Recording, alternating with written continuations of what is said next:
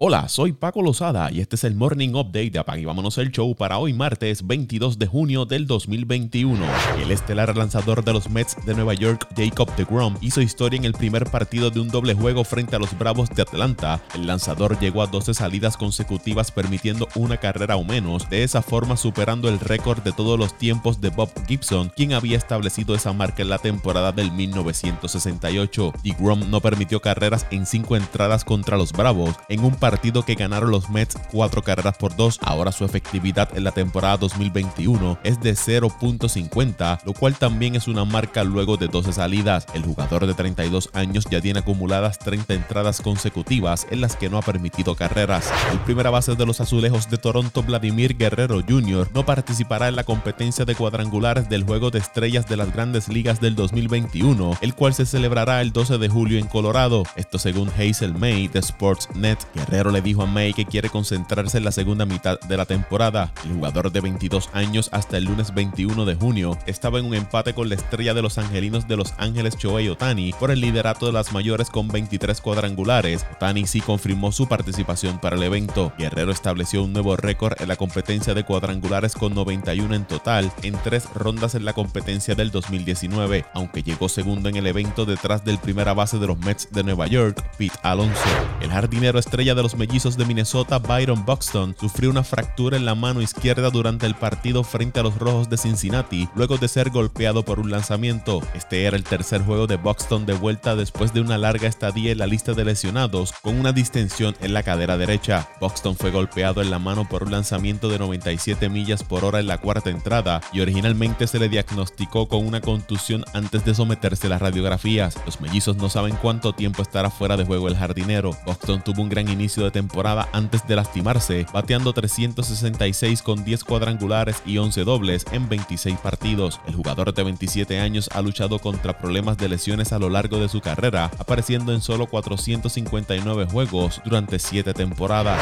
Merrill Kelly lanzó 7 entradas efectivas, Ketel Marque pegó 2 indiscutibles y los Diamondbacks de Arizona rompieron una racha de 17 derrotas consecutivas al vencer 5 carreras a una a los cerveceros de Milwaukee. La victoria tardó mucho en llegar para Arizona, quienes están últimos en la división oeste de la Liga Nacional, quienes tienen el peor récord de las grandes ligas con 21 victorias y 53 derrotas. Fue la primera victoria de los Diamondbacks desde que derrotaron a los Mets 6 carreras por 5 en 10 entradas en junio. Los Diamondbacks comenzaron la temporada con una marca de 15 victorias y 13 derrotas, pero la han pasado mal durante casi dos meses. Incluso con la victoria frente a los cerveceros, apenas juegan para 6 victorias y 40 derrotas desde el 2 de mayo. También han perdido 23 juegos consecutivos como visitante, la racha más larga en la historia moderna de las grandes ligas.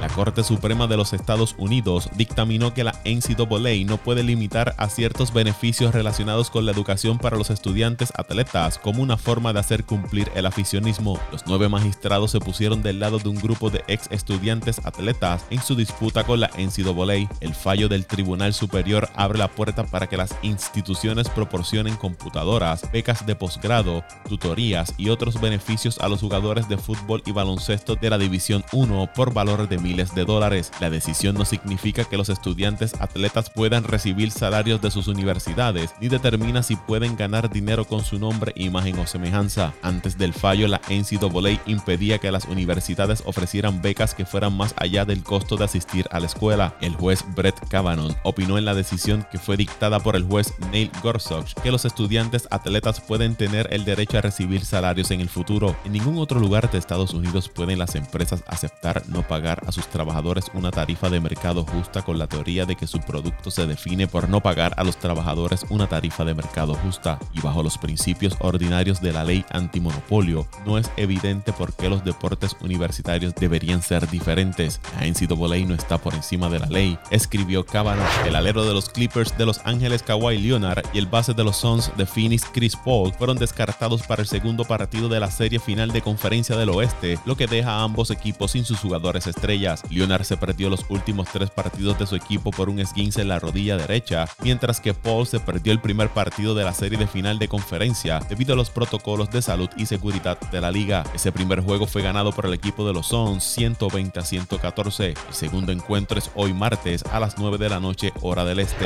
El base de los Nets de Brooklyn James Harden se ha comprometido a jugar por el equipo de los Estados Unidos en los próximos Juegos Olímpicos de Tokio, según Champs Charania de The Athletic. Harden se estaría uniendo a un grupo de estrellas de la NBA que incluye a Kevin Durant, Van Adebayo del equipo de Miami, el base de los Suns de Phoenix Devin Booker, el base de los Wizards de Washington Bradley Beal, el jugador de los Trailblazers de Portland Damian Lillard, el integrante de los Warriors de Golden State Draymond Green y el ala de los Celtics de Boston Jason Tatum. Equipo de Estados Unidos comenzará el campo de entrenamiento el 6 de julio, antes del torneo olímpico de baloncesto masculino que se llevará a cabo del 25 de julio al 7 de agosto. El conjunto busca ganar su cuarta medalla de oro consecutiva. El asistente de los Spurs de San Antonio, Becky Hammond, es finalista para el puesto vacante de dirigente de los Trail Blazers de Portland, según dieron a conocer Cham Charania y Sam Amick de The Athletic. Hammond, quien también fue entrevistada previamente para el puesto disponible en Orlando, se convierte en la primera mujer en ingresar a las etapas finales en la búsqueda de un dirigente de la NBA. La mujer de 44 años ha trabajado como integrante del cuerpo técnico de Greg Popovich durante siete temporadas. Se convirtió en la primera mujer en ser dirigente después de reemplazar a Popovich en un juego contra los Lakers de Los Ángeles el 30 de diciembre después de que el veterano dirigente fuera expulsado del juego. El ala defensiva de los Raiders de Las Vegas, Carl Nassib, se convirtió en el primer jugador activo de la NFL en revelar que es gay, dando a conocer su orientación sexual en un video publicado en la red de Instagram. Nassib dijo que estaría donando 100 mil dólares a The Trevor Project, una organización estadounidense sin fines de lucro que brinda ayuda y tiene como objetivo prevenir el suicidio dentro de la comunidad juvenil LGBTQ. El comisionado de la NFL, Roger Goodell, expresó su apoyo a Nassib a través de un comunicado. La familia de la NFL está orgullosa de Carr por compartir con valentía su verdad hoy. La representación es importante. Compartimos su esperanza de que algún día pronto declaraciones como la suya ya no sean de interés periodístico mientras marchamos hacia la igualdad total para la comunidad LGBTQ. Le deseamos a Carr la mejor de la suerte en la próxima temporada. Fin de la cita. Michael Sam se convirtió en el primer jugador públicamente gay en ser reclutado en la NFL en el 2014, pero el ex defensa no jugó un partido de temporada regular en la liga. Y el ala defensiva de los Chiefs de Kansas City, Frank Clark, fue arrestado por posesión ilegal de un arma de fuego, según TMC Sports. La policía dijo que vieron un Uzi dentro de una bolsa en el auto de Clark después de detenerlo durante una parada de tráfico de rutina en el área de Los Ángeles. Clark fue liberado de la cárcel después de que pagó una fianza de 35 mil dólares, según NFL.com. El jugador ha sido uno de los defensores más importantes de los Chiefs desde que se unió al equipo en el 2019. Clark, de 28 años, se convirtió en uno de los jugadores mejores pagados en la NFL al firmar una extensión de contrato por 5 años y 104 millones con Kansas City.